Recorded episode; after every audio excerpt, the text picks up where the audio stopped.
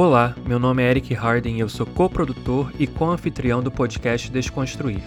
Meu parceiro nesse projeto é meu primo, Leandro Casale. O podcast Desconstruir debate política, história e questões sociais e centraliza perspectivas esquecidas ou silenciadas. Estamos aqui toda semana com novos convidados. Lembre-se de se inscrever no seu agregador de podcasts preferido para receber todos os nossos episódios. E sigam-nos no Instagram, arroba podcast Desconstruir. Deixamos aqui o nosso agradecimento especial aos nossos apoiadores. Se você curte o nosso podcast, qualquer doação recorrente irá ajudar a arcar com os custos que temos para produzi-lo e colocá-lo no ar. O link é apoia.se barra podcast Desconstruir. Ele está na descrição desse episódio também. Fique agora com a conversa dessa semana. Só lembrando que essa é a continuação direta do episódio anterior que você encontra no seu agregador favorito. Caso ainda não tenha ouvido, volte lá e confira nosso bate-papo. Fique agora então com a segunda e última parte da conversa dessa semana. Fala pessoal, bom dia, boa tarde, boa noite. Estamos de volta mais uma vez, nosso podcast Desconstruir, uh, com um episódio na semana. Para quem ouviu a parte 1, estamos falando sobre bolsonarismo, cristianismo, movimento pentecostal, as questões políticas do nosso país, como tudo isso está articulado, como que a história está presente em tudo isso. E nós batemos um papo com o professor Tássio Leonardo na primeira parte. Espero que vocês tenham curtido, que vocês tenham escutado. E a gente vai continuar essa conversa agora, no segundo bloco, tratando de outras questões dentro desse mesmo tema, que é um tema bastante complexo, né? Por isso a gente resolveu dividir esse, esse episódio em duas partes, para que a gente possa organizar melhor. Afinal de contas, é um tema que, que dá brecha para discutir vários outros assuntos. Se você não ouviu a parte 1, escuta lá. Se você já ouviu, dá o play e segue, aproveitando mais uma vez aqui o nosso convidado. Sigam a gente nas redes sociais, arroba podcast Desconstruir e no final a gente dá outros, dá outros recados. Vou passar a bola para o Tássio, para que a gente possa continuar com o nosso roteiro aqui, né, amigo? Falando da, da questão do neopente, neopentecostalismo, modernidade e, e, várias outras questões que, que estão aí debaixo dos nossos olhos, mas que infelizmente nem todo mundo enxerga, né? Exatamente. Bom dia, boa tarde, boa noite, galera mais uma vez, quero reforçar aqui, Casale, a, a minha alegria, minha satisfação né, de estar aqui. Obrigado pela consideração. Eric também, muito bacana. E mais uma vez, você redundante aqui. Parabéns pelo projeto que tá, tá levando tá levando Deus, né? tá levando Deus aos outros. É, tá levando está levando sim. É, e, e, é bom que, que todos nós aqui né, estamos assim entusiasmados. A palavra entusiasmado significa ter Deus dentro. Né? Claro, Deus, na concepção que você atribui aí, não, não tem problema. Acho que Deus é, é democrático nesse sentido. É, então, ele está sendo levado aqui para esse debate, né, para essa iniciativa de vocês. É, acho que uma das pautas importantes hoje em dia, para até entender por que o cristianismo não é muito compatível com o bolsonarismo, é, é tentar entender o movimento pentecostal no Brasil. Mais uma vez aqui, eu não, não sou teólogo, tá? Eu não, eu não sou pastor, não sou frade, não sou padre, nada disso. É só, é só um olhar, é só a partir de uma vivência, de uma é, é mais uma narrativa, tá? E, e, é bacana que, mais uma vez, eu vou reiterar isso, é bacana que, caso haja uma discordância, ótimo. A gente vive disso, né? As contradições elas vão evoluindo o debate.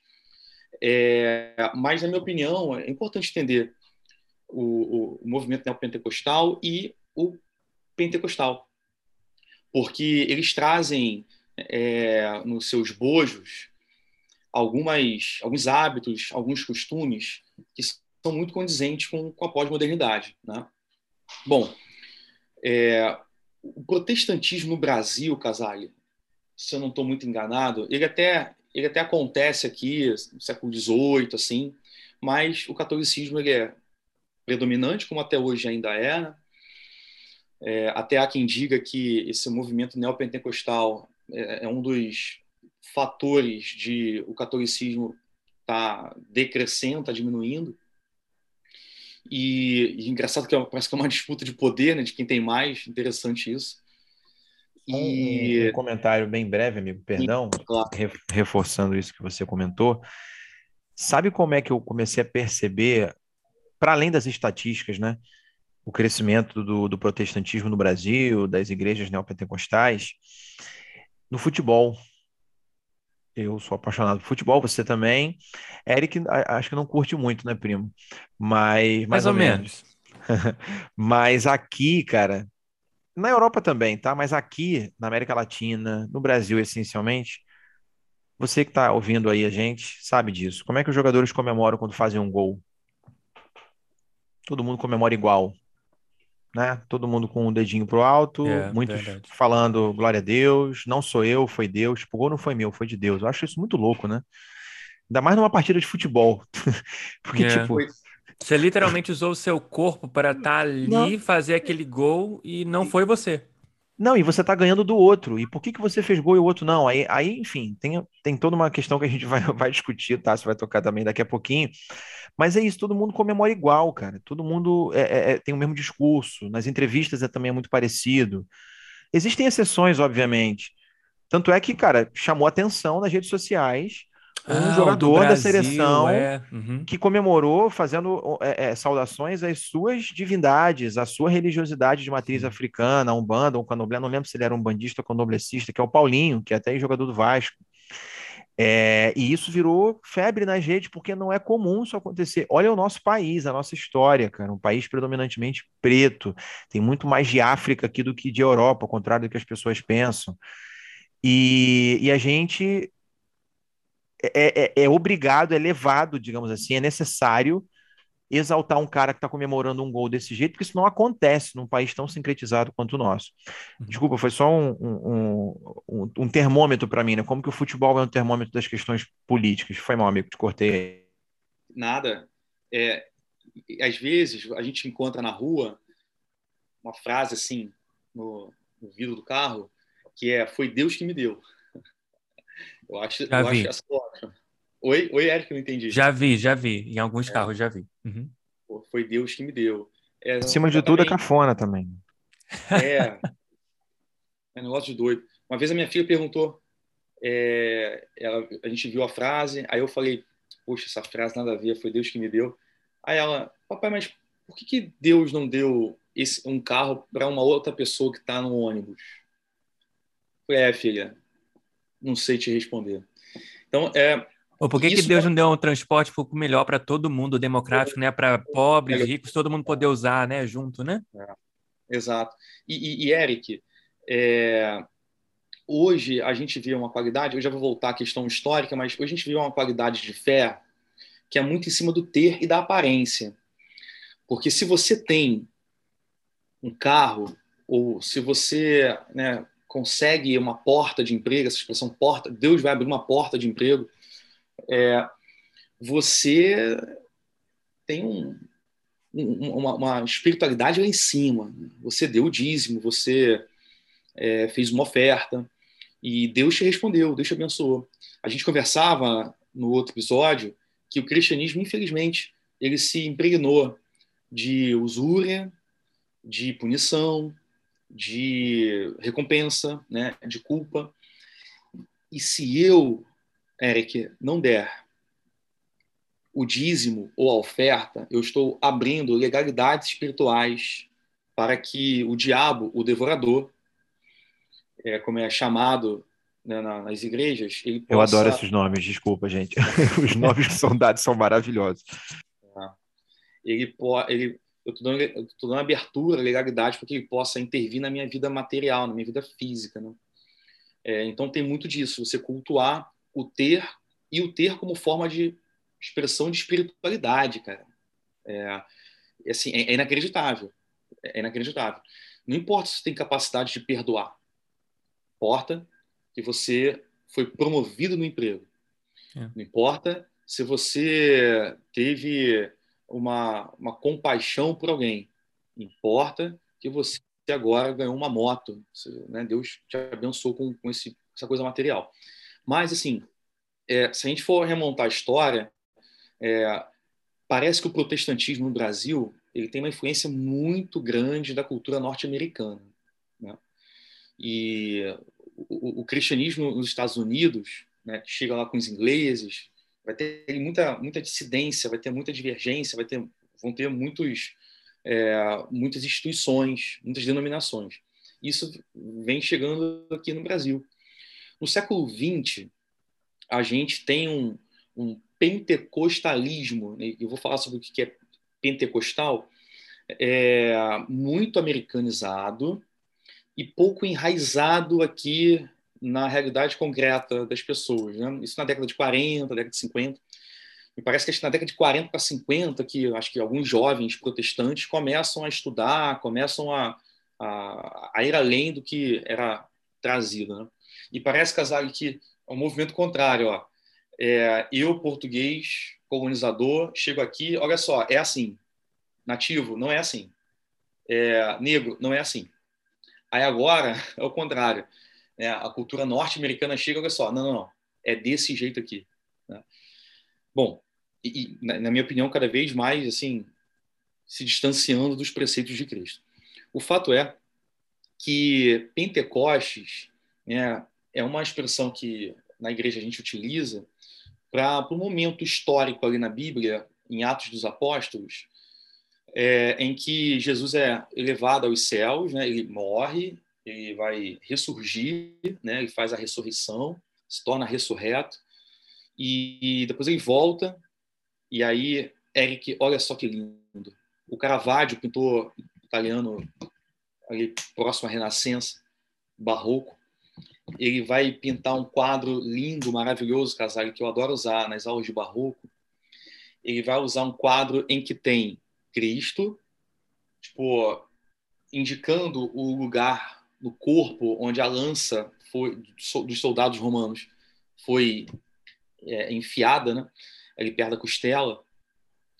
E ele vai tipo indicar esse lugar, esse buraco, né, que ele volta em forma de corpo e se mostra a, a alguns discípulos ou a muitos discípulos. E aí, cara, ele procura algumas pessoas. Ele procura Tomé. Isso é lindo demais. Cristo procura Tomé. Tomé é o discípulo que vai foi que é muito taxado como ah, ele não acreditou, ele é um incrédulo. É aquele discurso de eu só acredito vendo é meio atribuído ao Tomé, né? Ele não ele só acreditaria se ele visse de fato, se ele tocasse no Cristo ressurreto, né? Muitas pessoas, Eric, vão dizer que Tomé é incrédulo, foi incrédulo, é, poxa, não é uma referência de fé, e é isso, e é aquilo. E aqui, Casale, eu vou entrar numa, num outro debate, tá? É, sem fugir do assunto. Mas Tomé, de fato, não demonstrou ter tanta fé assim como a gente, na cultura cristã, gostaria de que ele tivesse. Porque é o cara que só acredita vendo, e a gente tem que acreditar independente da manifestação concreta da coisa. Né? Mas pelo menos ele foi sincero, Eric. Pelo menos ele não ficou refém da hipocrisia cristã. Pelo menos ele expôs a sua fragilidade. Ele, ele falou, cara, desculpa, é demais para mim, eu não acredito. Só se aparecer, se eu tocar, tudo bem, mas se isso não acontecer, desculpa, é, é demais. Ele expôs essa fraqueza e ele foi sincero, ele foi transparente, o que muitas pessoas hoje dentro da igreja cristã não é. Então cabe essa primeira reflexão. Né? O segundo lugar é que essa imagem é muito icônica né, de Cristo se importando. Olha isso, cara. Olha, olha o abraço de Cristo. Olha o Cristo que exclui a exclusão. Cristo aparece para Tomé, aquele mesmo que não creu, que não acreditou, né, que só acreditou vendo. Cristo se importa até com aquele que não o reconhece. Cristo se importa até com aquele que nele não crê. Cristo se importa até com aquele que o nega. Pedro negou três vezes. Cristo é o Deus que se estende ao outro independente do outro. Cristo é o Deus que se, que se quer compartilhado, né? E não trancafiado dentro de ou de um livro ou de um púlpito, de um altar, de, um, uma igreja. Né? Ele quer comungar. Ele, ele desceu para isso. E dentro dessa discussão, é... cara, eu, eu, tenho uma coisa comigo, Casale, não sei se você vai concordar, mas há uma tendência de dizer que a fé é a anulação da dúvida. Você não pode ter dúvida. Você tem que ter fé. E se você tem fé, você não tem dúvida. Uma lógica bem cartesiana. Aquela dificuldade, Casale, de que nós temos de suportar as contradições. Lembra que a gente conversava sobre isso no outro episódio? É a, moder a modernidade, exatamente. É. Fé não é a anulação da dúvida, na minha opinião. Fé é a capacidade que você tem de suportar a dúvida. Se você consegue suportar a dúvida, aí sim, você é um homem, você é uma mulher de fé. É, e essa imagem do Caravaggio me, me, me deu essa, essa, essa reflexão. Bom, o fato é que Jesus ele, ele volta e vai procurando pessoas, vai se manifestando aqui para na Terra depois já de morto, né? Beleza. E aí aparece para Paulo em algum momento, né? E Paulo era o cara que perseguia cristãos, isso depois, né? Uh, e, e, e, e, Paulo tem um encontro com Jesus, fica três dias cego e se converte às ideias de Cristo e formula o cristianismo enquanto religião. Mas o fato que Pentecostes tem a ver com um, um, uma situação muito específica de Atos, que é é como se Cristo tivesse falado assim, Casale, olha, eu morri, eu agora né, ressurgi das cinzas, eu fui ao inferno e peguei a chave do, do, do céu, da, da, morte, venci o diabo, a gente usa muito essa expressão na, na igreja, é, agora ele tem o domínio da morte, o domínio da vida, né? ele passou por todo o caminho que ele tinha que trilhar, mas olha só, eu vou, eu vou voltar para o meu pai. Mas o Espírito Santo vai ficar dentro de vocês. O consolador, né? o advogado. Ele vai. E aí, a manifestação do Espírito Santo. E pessoa, e aí é como se houvesse mesmo uma, uma descida do Espírito Santo e, e pessoas começam a falar línguas estrangeiras, é, línguas estranhas, é, e há uma manifestação do Espírito. Então, quando se fala de Pentecoste, se fala nesse sentido de manifestação mística aqui, no concreto. Então, eu vou falar em língua estranha, eu vou. É, é, alguém vai ter um sonho, eu vou revelar esse sonho, a, a manifestação dos dons espirituais. Essa seria eu, aquela língua dos, dos, é, língua dos anjos que você é. vê em algumas igrejas sendo falada. É, é, é isso, amigo? Desculpa a é, ignorância. Isso.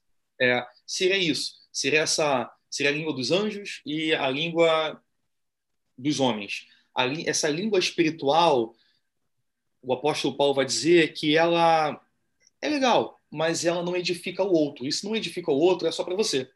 Então, quem fala em línguas edifica a si mesmo, não edifica o outro. Então, se alguém na igreja levantar e começar a falar em línguas, e se não tiver ninguém para interpretar essas línguas, não, não tem sentido, porque não edificou a igreja. Né? eu já vi em muitas igrejas as pessoas falarem em línguas, mas apenas para demonstrar que para participar do evento, né?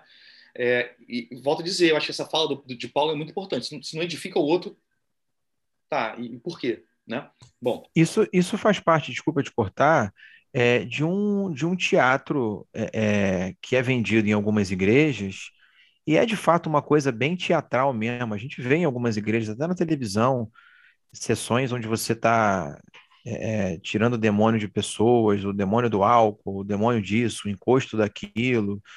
É, é, e aí essas rezas são feitas e você vê, né, uma série de, de, de, de vamos colocar assim, supostas curas repentinas de pessoas que eram dependentes químicas. Eu já vi vídeo, inclusive, de pessoa que emagreceu com uma oração. Você pesava a pessoa antes a pessoa se tremia no chão lá, com meio da, em meio às, às, às orações, né? E aos, a língua dos anjos e, a, e toda aquela fala, passava ali o paletó do pastor, caía todo mundo, ia ser todo mundo derrubado. Aí a pessoa levantava supostamente curada, ia se medir, se pesar, perdão, numa balança, e ela tinha perdido não sei quantos quilos, obviamente numa balança adulterada, e ela deu uma segurada assim na barriga e pronto, agradeceu aos céus o milagre que ela tinha experimentado naquele momento. É, como você acabou de comentar, se não edifica o outro, está sendo usado, acho que muito mais como instrumento de marketing. Por isso, por falar em marketing, essas igrejas que a gente está falando, eu acho que é até ruim a gente chamar de igreja, né? Porque é, é, respinga naquelas que fazem um trabalho sério. Uhum. Eu acho que o termo ideal seria a gente chamar de corporações da fé, hum. porque são, são grandes corporações. Sim. São, são grandes empresas. É isso, são grandes empresas. E, e que não pagam impostos. E é, é bom lembrar, é bom lembrar disso também. Eu acho que até isso também é um dos pontos que faz com que as igrejas evangélicas elas se associem ao, ao bolsonarismo, né? É, é um toma lá da cá. Eu oro por você, você ganha eleição, opa, então o imposto não é cobrado, eu vou, eu vou poder entrar em terreiro e destruir o terreiro. E aí, Casale, fundamentalismo é fundamentalismo em qualquer religião. E ponto final. A gente se incomoda muito com o fundamentalismo do Talibã. E aí eu não estou aqui passando pano, não. Estão errados e ponto final. A gente sabe de onde eles vieram, né? de quem injetou dinheiro, de quem, de quem participou na elaboração da coisa. Mas a gente não se escandaliza, para usar aqui uma expressão bem, bem da igreja é, cristã, a gente não se escandaliza com o fundamentalismo que a gente pratica aqui, né? De entrar em terreiro, cara. Existem cristãos que invadem terreiros. É, nada pode, vou, eu vou ratificar isso aqui, nada pode apagar a experiência cultural do outro, religiosa do outro. Eu não posso intervir na tua experiência com o divino, cara. Isso não existe. Experimentar Deus não é falar de Deus ao outro, é falar de Deus com o outro, ao lado do outro. É, e a gente vê isso.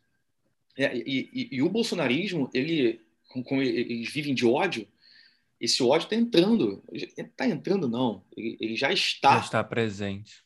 Presente na igreja. Então, isso vai me vai legitimando. Eu vou cada vez mais invadindo terreiros. Isso, e, vai piorar.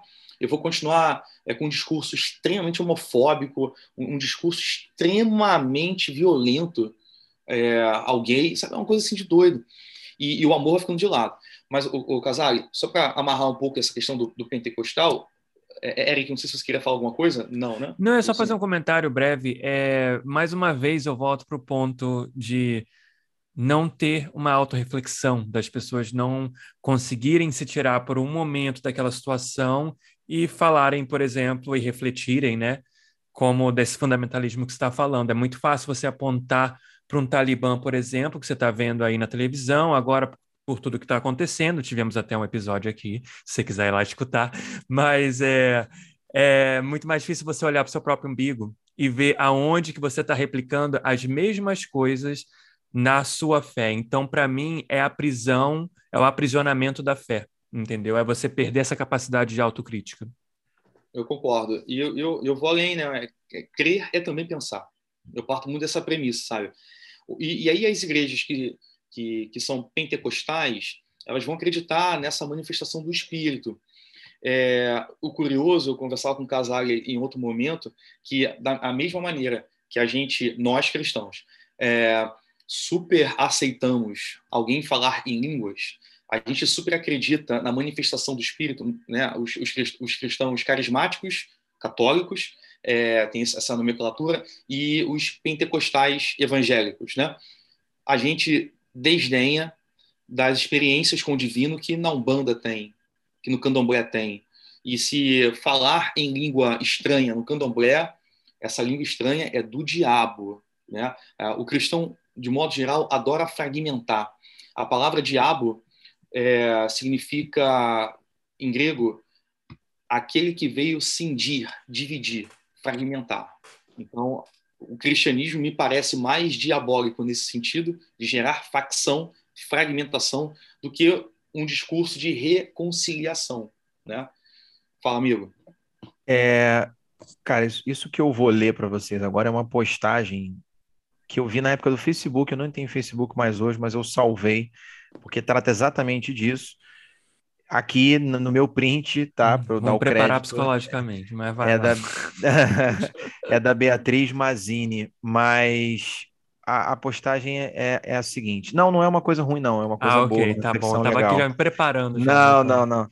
Ó, eu acho engraçadíssimo que cristão pensa que colocar vinho, o famoso marafo, para quem é da Umbanda, né, para quem é da Macumba, como eu sou, e pão no altar para uma entidade não é padê, não é macumba. Que falar com anjos ou em línguas não é mediunidade.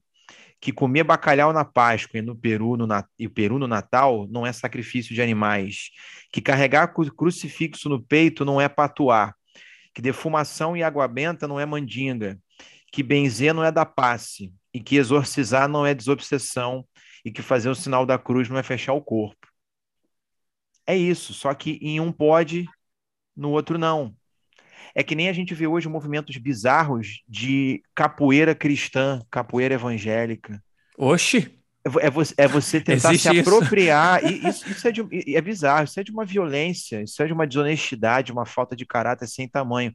Eles se apropriam de tudo, de absolutamente tudo, e transformam tudo em mercadoria. Por isso que eu falo, não é igreja, é corporação da fé, é mais do que igreja. Né? Claro que a igreja católica em si, ela também se apropriou de muita coisa. Isso não é exclusividade dessas uhum. corporações da fé, não. Só que hoje eles fazem num sentido capitalista, mercadológico ainda mais bizarro, né? E é de um revisionismo cultural e histórico, assim, de, de um tamanho que eu nem sei nem onde é que caberia isso, porque é você realmente pegar a história, a cultura de um povo, né, de um povo literalmente escravizado, que é uma coisa não só cultural como a capoeira, né, além de ser uma, uma arte marcial, é uma demonstração de cultura e você realmente tirar daquilo ali tudo. Então você está replicando mais uma vez o discurso e a violência cultural, psicológica dos colonizadores. É, exatamente. É, essa menina aí, cujo nome eu, eu esqueci. É, Beat Beatriz Mazini. Beatriz Mazini. Então, é, o, o, Leonardo Boff, é, é, de quem eu gosto muito, né, assim como o Frei Beto, é, ele conta uma história que no Vaticano, na década de 80, houve uma confraternização, houve uma reunião de padres e, e, e lideranças religiosas do, do, catolicismo. E uma das, um dos padres era, se não me engano, nigeriano. Uh, e em algum momento esse padre nigeriano foi chamado para demonstrar como que era a liturgia do culto onde ele congregava, né? na, na cidade onde ele congregava. E aí ele colocou uma fita cassete lá jogaram, jogaram no telão, assim, o pessoal viu a, a, a manifestação e eram pessoas, casal, pintadas, dançando, fumando tabaco e bebendo cachaça. Mas atribuindo a Cristo ali a honra tal. Aí, não, claro, obviamente que ele foi excomungado, ele foi detonado, mas antes disso ele falou: Bom, é um escândalo para vocês europeus mas se a essa altura nós tivéssemos colonizado vocês e não vocês a nós, talvez, muito provavelmente, vocês estivessem como nós lá na minha cidade, bebendo cachaça, fumando tabaco e cultuando a Cristo. E ele foi excomungado. É, então, é aquela coisa da narrativa, né? São 2 bilhões de cristãos. Então, cara, é, a voz do povo é a voz de Deus, não tem esse, esse discurso doido aí. Enfim. E aí, o amigo, é, essas manifestações é o, o pessoal né, pentecostal. A, a, a, igreja pentecostal, a Assembleia de Deus, a pentecostal, várias outras denominações. Bom, o fato é que eles, além de acreditarem nisso, têm um certo conservadorismo em relação é, a, a, coisas terrenas. Então, por exemplo, universidade vai te afastar de Deus, cara. Então não vai não é, do diabo. Pô, a televisão, pô, a televisão não rola não, cara. Isso é do diabo também. Tá veiculando é, coisa pederasta, coisa, sabe, que não é de Deus. Então, de alguma forma, há uma supervalorização pela metafísica, pela, pelo sobrenatural. É, é viver do sobrenatural. E aí entra numa situação que é interessante. É, parece que, essas, que essa proposta de vida evangélica, católica, né, carismática, é uma proposta que vai te anestesiar. Tipo, não importa é, o que acontece aqui. Importa o que acontece né, na, na vida eterna. E, e, você fica inerte, você não atua, você não se inquieta com as desigualdades e, e outras questões, né? Uh, porque o que importa é a metafísica. Fala, amigo. Só um comentário. É, eu ouvi uma vez uma pessoa falando isso e isso, não sei por algum motivo, assim, ficou comigo. E ela falava o seguinte: não tem nada de espiritual na pobreza, né? A pobreza não é algo espiritual. Significa que você, por exemplo, você vê uma pessoa pobre, morador de rua, por exemplo, igual eu citei aqui o exemplo de, de crianças de rua, quando eu era criança, que eu já achava aquilo já um absurdo. É, e, ao mesmo tempo, você vê que, como a gente também falou sobre isso né, no episódio anterior, parece que a gente precisa dessa pobreza, né? A, gente, digo assim, eu não sou cristão, mas é, as pessoas cristãs precisam dessa pobreza para se sentirem melhores, superiores e continuarem perpetuando esse discurso, discurso, desculpa, separatista, excludente e cada vez mais segregado. É, a pobreza é um mal. É, não há um só versículo na Bíblia que diz que a pobreza é agradável aos olhos de Deus. Uhum. Por isso, assim, na, na tradição né, dos profetas e no exemplo de Jesus, Deus coloca ao lado dos pobres, porque não está previsto no projeto de Deus a existência da pobreza. A pobreza é um mal. Exato. Então, por que não se juntar para ir é. na raiz da pobreza e fazer né, com é. que isso termine? Mas não é de interesse. É, exato. É. E ninguém escolhe ser pobre, também tem isso. Né? Só existem empobrecidos. Né? Exatamente. Que, é, que não tiveram que oportunidades por N motivos. Exatamente. É que involuntariamente foram levados àquela situação de privação de bens essenciais à vida, né? E, e, e todo mundo quer sair da Exatamente. pobreza. eu, não, eu não conheço nenhuma pessoa é. com quem eu já tenha conversado que já foi pobre, que já viveu na miséria, que falava que gostava daquilo. É. Enfim. Aliás, gente, é, desculpa, é, amigo, só mais uma passagem, não é minha, eu também achei aqui a partir de uma reflexão que eu assisti, que fala sobre os primeiros cristãos, né? E aí está escrito assim, ó, e era um coração e a alma da multidão dos que criam, e ninguém dizia que coisa alguma do que possuía era sua própria, mas todas as coisas lhe eram comuns. Isso é uma passagem, né? É, é, é ah, vamos falar que isso daí é comunismo, viu, primo? Mas... mas, mas eu acho que mas eu acho que a gente vai falar de comunismo em algum momento no, no nosso podcast aí Desconstruir, não vai? Sim, sim, é um dos próximos episódios. Ah, tá. ficando bom. Exa exatamente, exatamente. Mas é isso, né? Olha que curioso, você observar esse tipo de fala lá atrás, e aí você olha para um cristão hoje, é. bolsonarista, então. complicado. É, e, e Casale, e aí esse movimento pentecostal hoje, né, de alguma forma, ele, ele ele vem cedendo lugar, e aí hoje que eu falo, eu não sei que precisar exatamente desde quando, mas ele vem sendo repaginado, vamos dizer assim, pelo que o pessoal chama de neopentecostalismo, né? E o prefixo neo, né, de, de novo, de uma nova onda, de, uma, de um renovo de alguma maneira, em alguma direção. Mas se, o, se, a, igreja pentecostal ela tende a um, a um conservadorismo maior e uma, um super anseio pelo, pela metafísica, assim, é, o, o neopentecostal ele já tem já está apoiado num, num, numa tríade, numa, num tripé que é da cura, do exorcismo e da prosperidade, né? E é interessante a gente conversar sobre isso, é muito interessante isso, porque isso funciona muito como um anestésico é, de engajamento político. Né? E Jesus, é, é bom que se diga aqui, que Jesus, é, pregar o que Jesus pregou, na Palestina de César é falar de democracia e ditadura. Então, ele, ele teve um engajamento e ele, ele criticou severamente essa é, o, o, fariseu, que é o cara que prega e não vive. Ele criticou a religião vigente, a igreja. Ele, ele foi meio contra a cultura nesse sentido, né?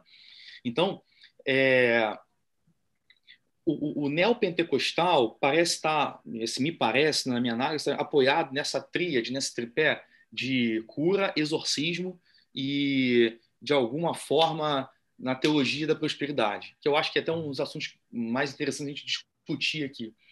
O neopentecostal, a igreja neopentecostal, ela vai se apropriar dos bens terrenos, dos meios de comunicação. Ela vai, que, ela vai ter um anseio por divulgar a sua fé usando agora o aliado que é a, a aliada que é a mídia. Se antes o pentecostal vai olhar para a mídia e vai ver, pô, cara, a televisão é do diabo, veicula coisas imorais. É... O neopentecostal já vai olhar para os meios de comunicação como forma de se autopropagar. Né? E aí você vê é, vários e vários pastores, o Silas, Silas Malafaia está aí, o Valdomiro está aí, o, enfim, tantos outros, né? que utilizam os canais de televisão para poder veicular a fé e etc. Mas me parece que essa questão de ser anestesiado dentro desse tripé é importante dizer por quê? Porque a cura, e isso é importantíssimo, cara, a cura é um bem divino. E aí, a doença, a doença é, um, é o diabo que, que, que gerou. Só que tem um detalhe. Tá, mas, mas como que eu tenho acesso à saúde básica? Ah, não importa, é Deus que vai te dar saúde. Oh, mas como, é, como que Deus vai me dar a saúde e não uh, o braço do Estado? O, o, Estado tem que chegar aqui, tem que ter política pública, tem que ter, né, tem que ter o social. E aí, a grande questão é que se não tem hospital, se os leitos estão superlotados, se não há investimento, se não tem remédio, não importa. Vai à igreja do Valdomiro, porque lá Deus vai te curar. Amigo, isso é inacreditável. É você é abrir muito mão. louco isso, é. é, isso é e, e, é até egoísmo.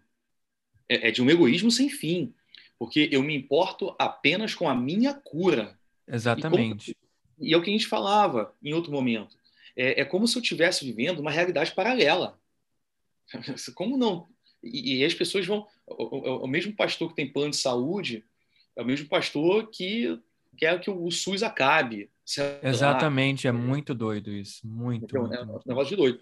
E, além disso, o exorcismo, né? E aí entra. É, até tem um, o pessoal usa muito um versículo que é a nossa luta não é contra carne, não é contra sangue, mas é, eu acho que mais ou menos assim, mas, mas, mas sim contra potestades e principados. E aí vai ter uma guerra espiritual. Vai ter uma guerra espiritual e quem sofre com isso, Casale, em boa parte das vezes, são os terreiros de Macumba, são é, é a Umbanda, é o Candomblé, são as, as religiões afrodescendentes. E os LGBT? nesse meio também. A ideia de exorcizar a cura gay, né? já se falou isso, e, e como se o outro fosse endemonizado e eu com o poder de tornar o outro um cristão. Né? a, a, sempre daquela prerrogativa de anular o universo cultural existencial do outro. Bom, e isso tudo, Casale, depois de você ser uma nova criatura, isso vai te levar à prosperidade, amigo. Isso aí vai te levar à, à, à prosperidade.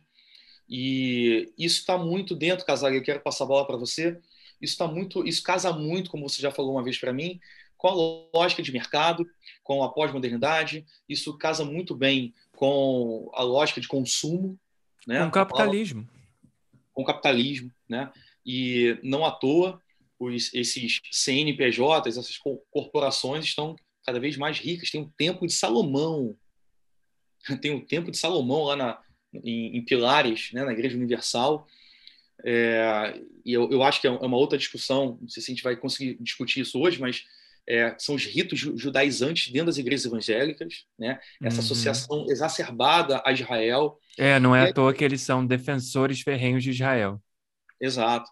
É, eu conheço pessoas que têm uma minorá, que tem um chofá, que tem sei lá, vários utensílios né, que eram utilizados na cultura judaica para invocar o divino, né? uhum. que tem a sua validade, que tem a sua legitimidade. É, mas, de então, acordo com o Novo Testamento, não é assim que eles deveriam fazer, né? Exatamente. Né? Eu, eu pego aquilo que, que, que convém. Né? Exato.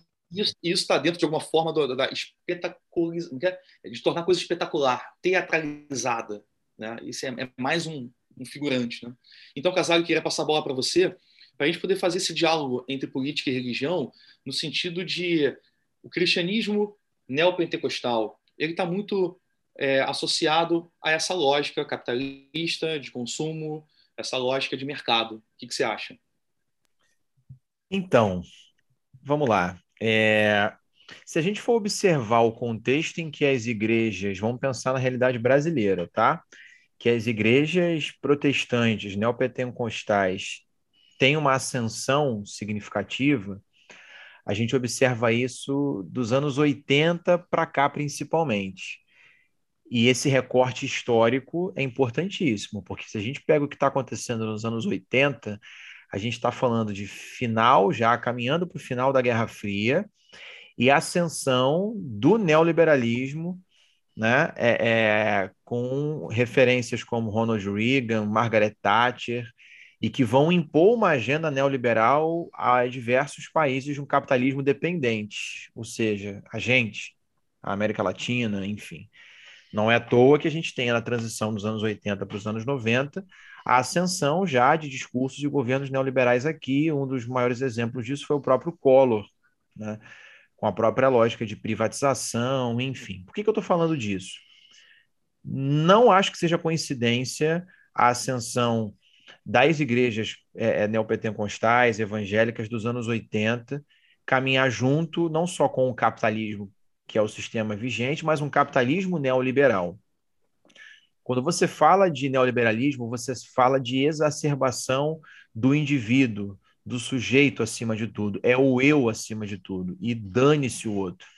E aí a gente naturaliza a desigualdade, a gente invisibiliza a pobreza, a gente culpabiliza o sujeito por tudo. Então, se eu não conseguir, a culpa é minha, se eu conseguir, o mérito é meu. Não existe coletivo no neoliberalismo. Isso já é do capitalismo, tá, gente? Mas com o capitalismo neoliberal, isso é ainda pior, é exacerbado. Então, essa coisa que você comentou de salvação própria, né, da minha salvação e de não conseguir olhar para o outro, para o coletivo, isso caminha de mãos dadas com o neoliberalismo, né? É você olhar só para você, basicamente só para mim, só para o eu. O que importa é a minha salvação. Se o outro não se salvou, é porque não fez direito, é porque é um pecador, é porque está com o demônio, é porque está isso e está aquilo. E aí eu me envaideço e me engrandeço e me alegro, de certa maneira, da derrota do outro. É uma sociedade que não tem qualquer senso de coletividade. Uhum. E por que será que nos países cristãos foram os países onde você teve as maiores mortes em termos de pandemia. E nos países que são apontados como comunistas, ditaduras, totalitárias, como é o caso da China, que é um país gigantesco, né? A pandemia não começou lá, para deixar claro, ao contrário do que falam, já estava circulando em vários países. Fala-se que é lá por questões políticas, enfim, não vou entrar nessa discussão agora, mas na China, onde você teve com um começo mais amplo dos casos, mas não começou lá, você conseguiu controlar e poucas pessoas morreram. No Vietnã, no Vietnã, que não é um país que está no mesmo patamar que a China de desenvolvimento, mas que vem avançando, o número de mortes foi ridículo. Em Cuba, que todo mundo adora apontar o dedo, ditadura, blá blá blá, totalitária, né? Os casos estão controlados. E nas ditas democracias liberais, capitalistas, desenvolvidas, os países centrais do capitalismo, o país que mais matou foi os Estados Unidos. E a gente está logo atrás, numa competição séria para ver quem fica em primeiro lugar. Só né? um, um, adendo rapidinho, né? Aqui o estado onde eu estou agora, né, morando na Flórida, é o atual epicentro do coronavírus nos Estados Unidos. E aqui, num estado que eu tomei minha primeira dose em março e a segunda em abril, apenas 52% da população está vacinada. Sendo que tem vacina, tá? E aqui está morrendo em média, nesse estado, 227 pessoas diariamente. Pessoas não vacinadas. E pode apostar que a maioria era cristã. É, são, são os efeitos do trumpismo, né? Assim como a gente tem os efeitos do bolsonarismo aqui. É, é, é muito, é muito, é muito triste você viver numa sociedade onde não há senso de coletividade. E é isso que o capitalismo produz. É isso que o neoliberalismo produz. E isso aparece na fé e isso aparece na pandemia. É, com essa exacerbação, exacerbação, perdão, do sujeito. Sou sempre eu, e eu não me importo com o coletivo. Então eu vou para a rua sem máscara, eu não quero nem saber. Porque se eu tiver que morrer, eu vou morrer mesmo. Se for a minha hora, vai ser. E se for para eu ser salvo, Deus vai me salvar. É disso que a gente está falando. Sim. De, de, negação da ciência. E como o Tassi comentou agora há pouco, né? Como é que você definiu a fé, amigo? A tua definição foi interessante. É, a fé não é a capacidade que eu tenho de anular a dúvida, mas é a capacidade que eu tenho de suportar uma dúvida, uma contradição. É, Exato. É. E, e é... o, só, só para agregar o que você está falando, é, a lógica perversa do, do capitalismo, cara, ela nunca foi tão evidente, né? É, acho que ficou bem claro aqui no Brasil, principalmente, que trata-se de salvar o mercado e não as pessoas contaminadas pelo coronavírus. E você tem também situações, como eu falei aqui na Flórida, né, que é o atual epicentro da, da epidemia nos Estados Unidos, onde as pessoas estão literalmente naqueles ventiladores já e mesmo assim continuam falando que não teriam tomado a vacina. Então, assim, é um caso total de negacionismo, entendeu? E você tem pessoas que morreram. O jornal The New York Times fez uma matéria e tem até um vídeo até que eles soltaram no canal deles no YouTube. E você tem casos assim em estados rurais, em estados altamente conservadores, altamente cristãos, né, americanos, brancos, aquele, aquele padrão, né, o, o WASP, né, de é, anglo-saxão, protestante, branco. Então, e de pessoas que estavam já em leito de morte, que foram literalmente para o hospital por não terem se vacinado, que continuam falando que não vacinariam e continuam falando que não era tão ruim assim, e depois mostra lá que as pessoas foram entrevistadas morrerão. É, o Tássio acabou de comentar, né, como que o discurso do atual governo, que se diz cristão, enfim, do bolsonarismo, dos bolsonaristas, é, acima de tudo, de salvar o mercado, né, é, é, é de salvar, perdão, a economia. E é claro que esse discurso vem do mercado e a gente fala do mercado como se fosse uma entidade sobrenatural, né? O Deus, mercado. De onde vem esse capital? É, não, e ele tem nome, e ele tem cara, né? É Jorge Paulo Lema, é o dono, é, são os grandes banqueiros, Banco Safra, são os grandes latifundiários, é essa elite que sempre mandou nesse país. Aliás, não é elite, né? Porque eles não são nem inteligentes, não, não estudam. É, é, é uma classe dominante, beleza? Que explora e não abre mão de nada desde a colonização e segue essa lógica até hoje. E vou me apropriar da fala aqui da Rita Von Hunt. Se você não segue a Rita Von Hunt, siga e assista ela. Maravilhosa, de maravilhosa. pelo amor dos deuses. Enfim. Vamos tê-la aqui é, algum é, dia nesse nosso podcast. É, é um sonho. Essa, o bolsonarismo, o Bolsonaro, enfim, essa fala dela é sensacional, cara é, ele é um fenômeno que aparece de tanto em tanto tempo na política brasileira. A gente teve Jânio Quadros, com Varre Varre Vassourinha e com um discurso democrata cristão. A gente teve o Collor, caçador de Marajás. E a gente tem o Bolsonaro, né? que é o cara que essa classe dominante precisa para fazer o serviço sujo que ela não quer fazer com as próprias mãos para não ter a sua imagem manchada depois. Porque ela nas palavras ser invisível. Exato, nas palavras da Rita, né? Essa classe precisa não ter uma cara. Sim. Porque aí depois que esse papel sujo for cumprido, esse governo vai sair e você vai virar com a maior cara lavada do mundo dizendo: não, eu nunca apoiei isso, não, não, direitos humanos, não, que fascismo, não, nada disso. Naquele momento foi uma decisão muito difícil, mas agora, agora vamos seguir em frente, né? Vamos, vamos, vamos, vamos progredir, deixar tudo isso para trás. Porque era muito e difícil você segue. escolher entre um candidato, né? Não estou dizendo que seria o melhor candidato, mas entre um candidato que, ao meu ver, tá, Eric, parecia muito mais humano ou o candidato que exaltou o coronel Ustra? Sabe? Fica aí. É, colocando aí na mesma esse, balança, né? Fica esse discurso, né, de que era uma decisão muito difícil e tal. Então, é, essa galera corre para debaixo da asa do, do fascismo, os liberais, inclusive, na primeira oportunidade que eles têm de tirar direitos, ou quando eles veem de alguma forma, por algum motivo, seus privilégios sendo ameaçados. E aí o Bolsonaro é um instrumento para essa galera. O cristianismo é usado como instrumento também, porque o capitalismo é isso, né, gente? Ele, ele se apropria de tudo, tudo vira mercadoria. Principalmente a fé, que é transformada numa arma política, numa ideologia política acima de tudo, né? Isso é uma marca do capitalismo. Então, você faz uso dessa narrativa, dessa ideologia, num país que já tem uma colonização cristã e que tem um moralismo muito forte, você instrumentaliza isso politicamente e usa uma figura do, do, que é o Bolsonaro e o bolsonarismo para poder tirar direitos, para fazer reforma disso, reforma daquilo, com o apoio dos monopólios de mídia, para vir com o discurso de que aquilo é bom, e na verdade estão é, é, entubando uma série de, de, de prejuízos na sua conta que você não consegue enxergar, porque você está sendo ensinado a odiar o tempo inteiro. Então é que nem um cachorro, é como se você botasse um cachorro em cima da esteira e pendurasse um osso lá na frente, sabe?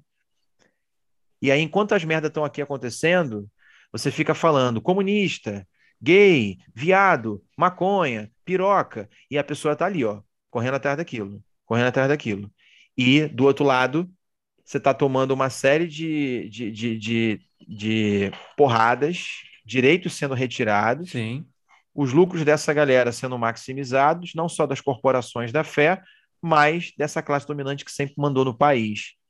E no fim das contas, a culpa disso tudo ainda vai recair sobre você, não sobre o presidente, não sobre a igreja. Não, eu não mandei ninguém fazer nada, cada um fez o que fez porque quis. Se você não tomou vacina, é problema seu. Você não foi obrigado a não tomar vacina. Eu fiz críticas à vacina, mas eu não invadi a casa de ninguém para impedir que a vacina fosse aplicada. Se você não tomou a vacina, a culpa é sua. Se você não passou no vestibular, a culpa é sua. Se você não tem dinheiro para ter uma casa própria, a culpa é sua, porque você não é um bom cristão e você não é um bom trabalhador. E aí você alimenta uma lógica de competitividade que está em todas as esferas da sociedade, onde um quer ser melhor que o outro e acaba qualquer senso de coletivo. Você precisa que exista o inferior, o, o, o oprimido, para que você seja o opressor. Não é essa frase do Paulo Freire? Uhum. Quando a educação não é libertadora, o sonho do oprimido é ser o opressor? Não é isso? É isso que o capitalismo produz. É esse tipo de educação que o capitalismo produz. Para quem acha que existe doutrinação nas escolas, eu vou responder: sim, existe doutrinação nas escolas, sem dúvida. E é uma doutrinação capitalista. A gente educa para competição, a gente educa para as pessoas acumularem patrimônio e enriquecerem enquanto outras pessoas são pobres, porque isso não é uma questão de opinião, isso é, é um dado, é um fato, é lógico. Para que haja um bilionário, tem que existir milhares de pessoas pobres, famintas. E na pandemia o número de bilionários aumentou dentro e fora do Brasil. Enfim, passo e, a bola. É, é interessante que nessa lógica neopentecostal capitalista, é, o trabalhador vai ganhar mais, vai ter que trabalhar mais, porque é, é digno, o salário é, é digno, o trabalho dignifica o homem, é, Deus ajuda quem cedo madruga. Então, dentro dessa lógica, eu, fiel, eu vou trabalhar, eu, eu vou produzir, e eu pô, vou conseguir fazer o um churrasquinho ali no sábado à noite, eu vou conseguir passear é, no shopping com a minha esposa. Só que, ao mesmo tempo que eu, trabalhador, trabalho mais, eu, operário, trabalho mais, eu, empresário, vou lucrando mais também. E, e, essa lógica, não, você vai, você vai vencer, você vai vencer, que, tem muito, que é muito divulgado nas, nas igrejas neopentecostais, elas mantêm essa, relação, essa estrutura de, de, de, poder, né? o empresário lucrando muito e eu, trabalhador, trabalhando mais. E ganhando talvez um pouquinho mais também mas ela não mexe na estrutura, ela não mexe na ordem, ela não bagunça isso. E eu estou convencido de que, cara, não, não foi, não foi o, é, é, a igreja que, que, converteu o Império Romano lá atrás, cara. Foi é, e, e, muito menos não foi não foi a, a, a, igreja que evangelizou o Ocidente. Foi o capitalismo ocidental que impregnou é, o espírito de usura, de individualismo, de competitividade no, no cristianismo. Né? É, o, o Max Weber é, vai dizer que o cristianismo dotou né, de, de espírito capitalista, né, Casale? É, há que ter fé na mão invisível do mercado, assim como se crê em um Deus que não se vê. Né? Há de se estar convencido que tudo depende de méritos pessoais e que a pobreza, isso resulta de pecados capitais, como a preguiça, né, a, luxúria. É, há que ter presente em é, aquela ideia de que muitos são chamados, mas poucos são escolhidos para desfrutarem ali da, das alegrias e das mansões celestiais. Então, eu, eu acho que essa a ética protestante, de fato, ela, ela, ela é de base, ou boa parte dela é de base capitalista mesmo, e a competitividade dentro das igrejas também. Até porque, e outra coisa, cara, é, às vezes, eu não sei como é que é isso nos terreiros, eu acho que a relação é muito mais equânime, muito mais, sabe, é, humana, é, nesse sentido, eu quero que você vá para a minha igreja. A sua igreja não é tão boa, não, mas a minha igreja é melhor. E aí as, os fiéis vão cada vez mais trocando de, de igreja, sabe? É, porque talvez ali a salinha das crianças é melhor, porque talvez ali o pastor bata né, com um cajado ali, tem uma palavra menos, menos violenta, porque lá tem ar-condicionado, então você vai é, é, é, transitando na, nesse meio evangélico. Cara. Enfim, é, é, é para se pensar, né, amigo? A qualidade, mais uma vez eu vou dizer, a qualidade de fé é, que, que nós cristãos estamos tendo, porque é lamentável tudo que a gente está vivendo. E essa fé que foi cooptada pelo capitalismo, né, só exacerbou os problemas que sempre existiram no Brasil desde que a gente considera, né, o Brasil, né, de fato, que sempre foi genocídio, escravidão, porrada, tiro, exploração, entendeu? Quando você está aí já às margens, né, na, na, periferia do capitalismo, isso daí só é mais explorado ainda e cria ainda mais divisões. É, eu concordo, eu concordo. Sobre essa ética protestante, né, e o espírito do capitalismo que você comentou, que é a obra do, do Weber, é, é, é, é você observa como isso é presente né, no discurso protestante, e isso dialoga, evidentemente, com a questão da, da prosperidade, né, a predestinação e a prosperidade. Isso vem dos Estados Unidos muito fortemente, também, em parte, no, com essas igrejas neopentecostais nos anos 80. Mas o ócio, desde lá do Calvino, lá atrás, passa a ser visto como, como pecado, muitos falam, né? Eu não sei ao certo, posso estar cometendo um erro, mas que a palavra negócio seria a negação do ócio, e negócio é o que a burguesia faz, né? É, é o sonho, inclusive, da classe média agora. Parece que a solução de todos os problemas é você empreender. Mais uma vez, é você, sozinho, o indivíduo, tendo que se virar. E qualquer suporte do Estado, política pública, não, é sustentar vagabundo. Né? É tudo a culpabilização do sujeito, a exacerbação do indivíduo, neoliberalismo. E aí o ócio é o pecado, portanto, não fazer nada, eu não estou buscando a salvação, eu não estou buscando o meu sinal da predestinação, eu não estou buscando a prosperidade, que é um sinal de que eu sou escolhido por Deus, né? É, e não fazer nada é fundamental, gente. Porque é exatamente por a gente querer fazer tudo tanto tempo que a gente está nessa merda toda. Ou tá todo mundo bem? Tá todo mundo feliz. A saúde mental de todo mundo aqui tá é, tá ótima. Exatamente, é, é, a expressão da vez, é saúde mental. Como é que anda a, a sua? Que eu, é, eu, é. quero, eu quero ter tempo para poder não fazer nada, sinceramente. E até o não fazer nada é, é, é capturado pelo capitalismo, porque a galera hoje fala de ócio criativo. Não, eu quero não fazer nada mesmo. Que, que, que porra de ócio criativo, gente? Ócio é ócio. Eu não tô tendo. Não, eu quero eu, ficar ah, na minha tá cama tá... ali e não fazer nada. Você já tá no ócio pensando que você tem que criar. Não, não, eu tô no ócio porque eu tô no ócio, porque é preciso. E aí isso caminha com uma outra parada. Como que a gente vive numa sociedade que cultua o sofrimento? E o cristianismo pega isso também. Quanto mais sofrido, melhor. Você falou disso agora há pouco, né, Tassi? É, quanto mais sofrido, melhor. A gente romantiza o sofrimento. A gente romantiza o sofrimento da mulher, e da mulher preta, principalmente, que cria filho sozinha e que trabalha como empregada doméstica, cuidando do filho dos outros, gente branca e rica que é maltratada diariamente. E a gente é, é, acha que está exaltando ela, falando que ela é uma guerreira. Não, não, ela não é guerreira. Ela não tinha que estar tá passando por isso, cara. Não é para ser aplaudido, não. Isso, isso é para a gente combater, para não acontecer mais.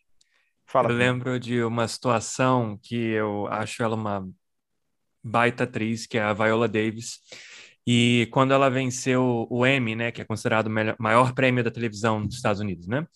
Ela foi a primeira atriz negra da categoria dela, que é a melhor atriz de série dramática, a ganhar.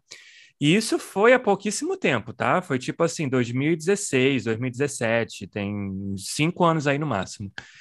E o discurso dela, para mim, é o melhor discurso, assim, de, de, de premiação, de quando alguém foi lá e ganhou. Ela falou: a única coisa que separa, né, mulheres pretas de mulheres brancas, né, o fato de eu ser a primeira aqui nessa categoria depois de, sei lá, mais 70 anos de premiação, só agora ter acontecido isso é oportunidade. Porque eu trabalho numa indústria que não dava papéis para mulheres pretas. E se não tem papéis para mulheres pretas, elas jamais podem ser indicadas, quiçá ganharem um prêmio. E eu falei assim, perfeito. Porque é isso que a gente está falando, né? É mais até do que a igualdade, é equidade. Exato. O, o Eric, é, o Rapa tem uma música em que se fala assim: é, é só regar os lírios do gueto que o Beethoven negro vem para se mostrar. Com certeza, com certeza, sem é, é tipo dúvidas. Tipo e, e, eu queria deixar aqui, Casale, é, uma, uma reflexão, é, de, depois de tudo isso né, que a gente discutiu aí, é, sobre aquela fala do Bolsonaro, que foi o slogan principal, acho, que é Brasil acima de tudo e Deus acima de todos. Eu queria aqui, é, assim, em nome de Jesus, né, em nome do, do, cristianismo, assim, em nome de pessoas que eu conheço que são cristãs e que não aceitam esse discurso violento, é, pedir assim, um, um, perdão coletivo, cara. Eu acho que é, os cristãos tinham que fazer isso, entendeu? Deus não está acima de todos. Deus está entre todos. É diferente é, Deus se compartilha. Ele não quer estar acima, ele quer, ele quer estar entre.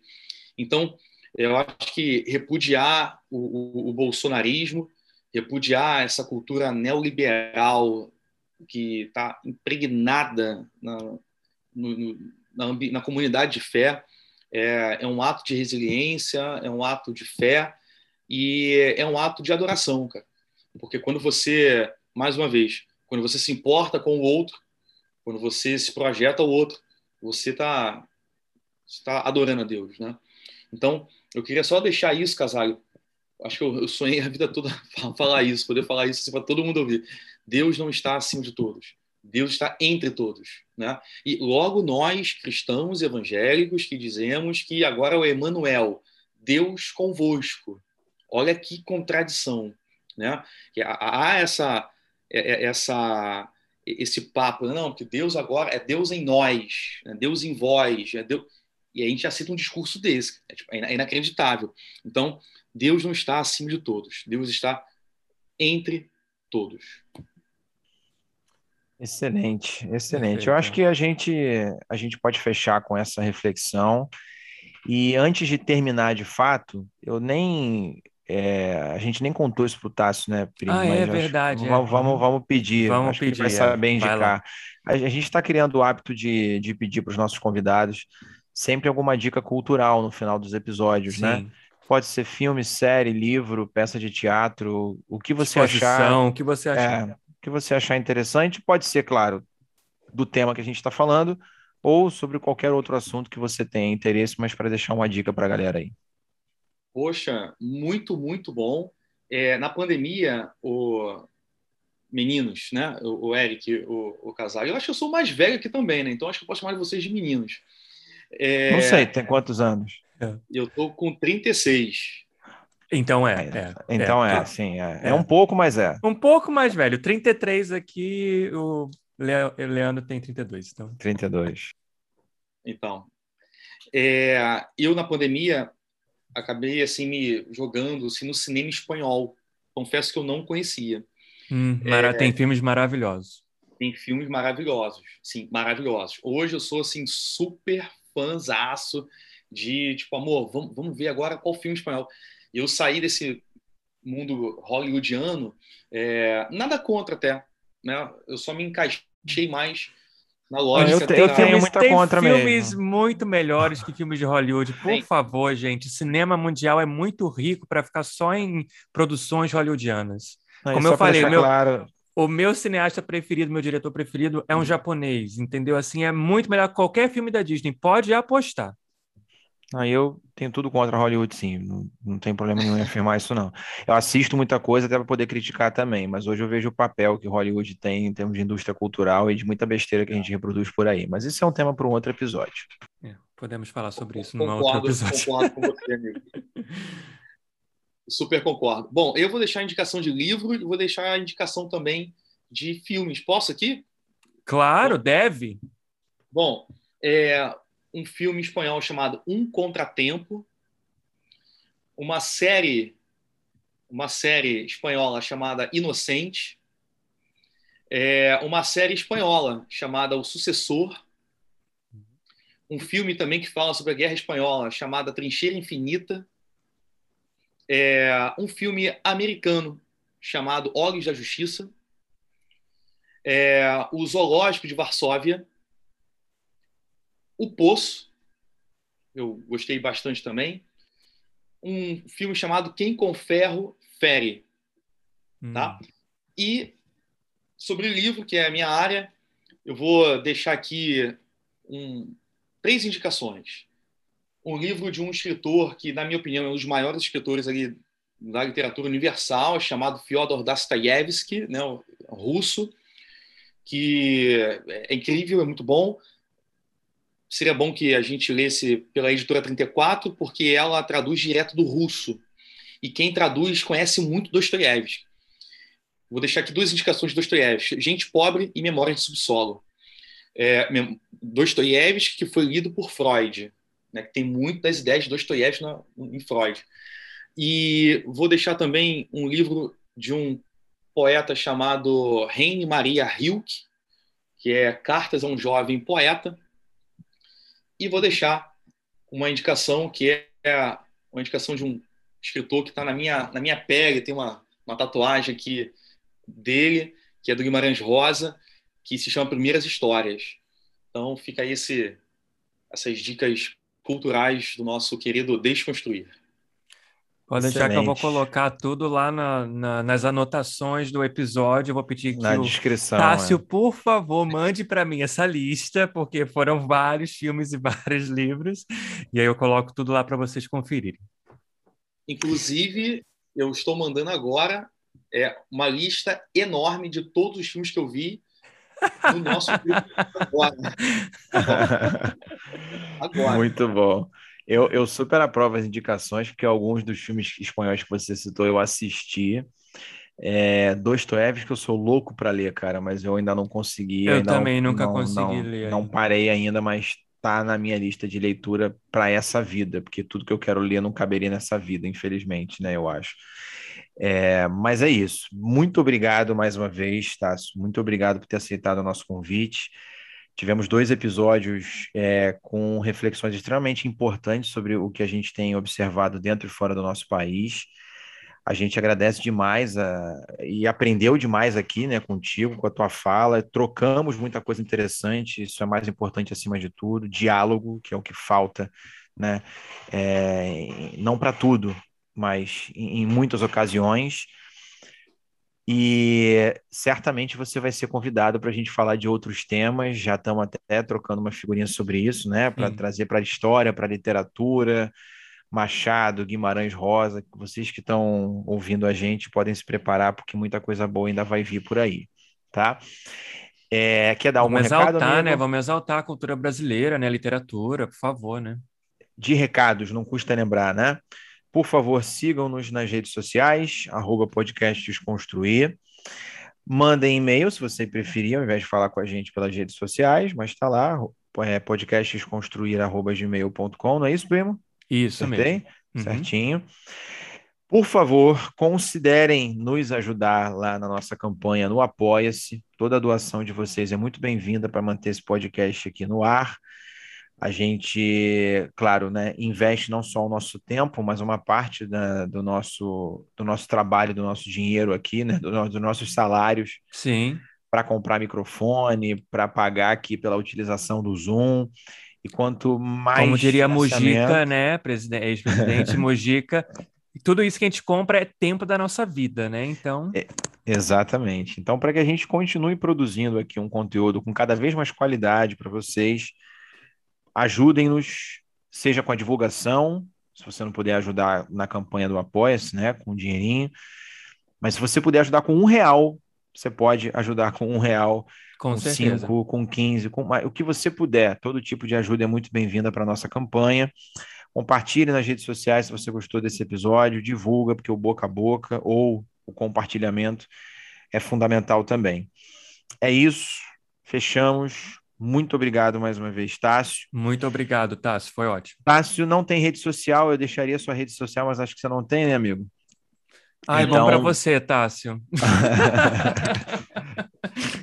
Queria ser assim também. Cara, eu tô há sete anos no ostracismo. Inclusive, é. uma turma que me escolheu para ser homenageado lá no Paraninfo, é, eles me deram um Instagram de presente, só que eu esqueci a senha, o e-mail. Maravilhoso. Maravilhoso. Maravilhoso. Eu lembro, eu lembro. É isso. Beijo para todos. Sigam-nos, compartilhem esse episódio e até a próxima. Tchau, tchau, gente. Valeu. Obrigado mais uma vez por ouvir o podcast Desconstruir. Um agradecimento em especial aos nossos apoiadores. O que você puder contribuir conosco no apoia será muito, muito bem-vindo. Sua doação recorrente de qualquer valor irá ajudar a arcar com os custos que temos para produzir e colocar o nosso podcast no ar. O link do Apoia-se é apoia.se barra podcast Desconstruir. Ele está na descrição desse episódio também. Inscreva-se no seu agregador de podcast favorito para receber todos os nossos episódios assim que forem lançados. Nos vemos e trocamos ideias lá no Instagram, arroba podcast Desconstruir. Sua resenha de 5 estrelas no seu agregador preferido é uma excelente forma de divulgar nosso trabalho. Isso nos dá maior visibilidade, por exemplo, no Apple Podcasts, Spotify e Google Podcasts, e faz com que mais pessoas possam descobrir nosso trabalho. Se você curtiu essa conversa, compartilhe o episódio com outras pessoas. Nada substitui a propaganda boca a boca. Nossa intenção é de que as conversas do podcast Desconstruir agreguem conhecimento e ajudem a expandir os corações e as mentes dos nossos ouvintes atuais e dos que ainda virão. Pode ter certeza de que fazemos tudo isso com muito carinho e dedicação.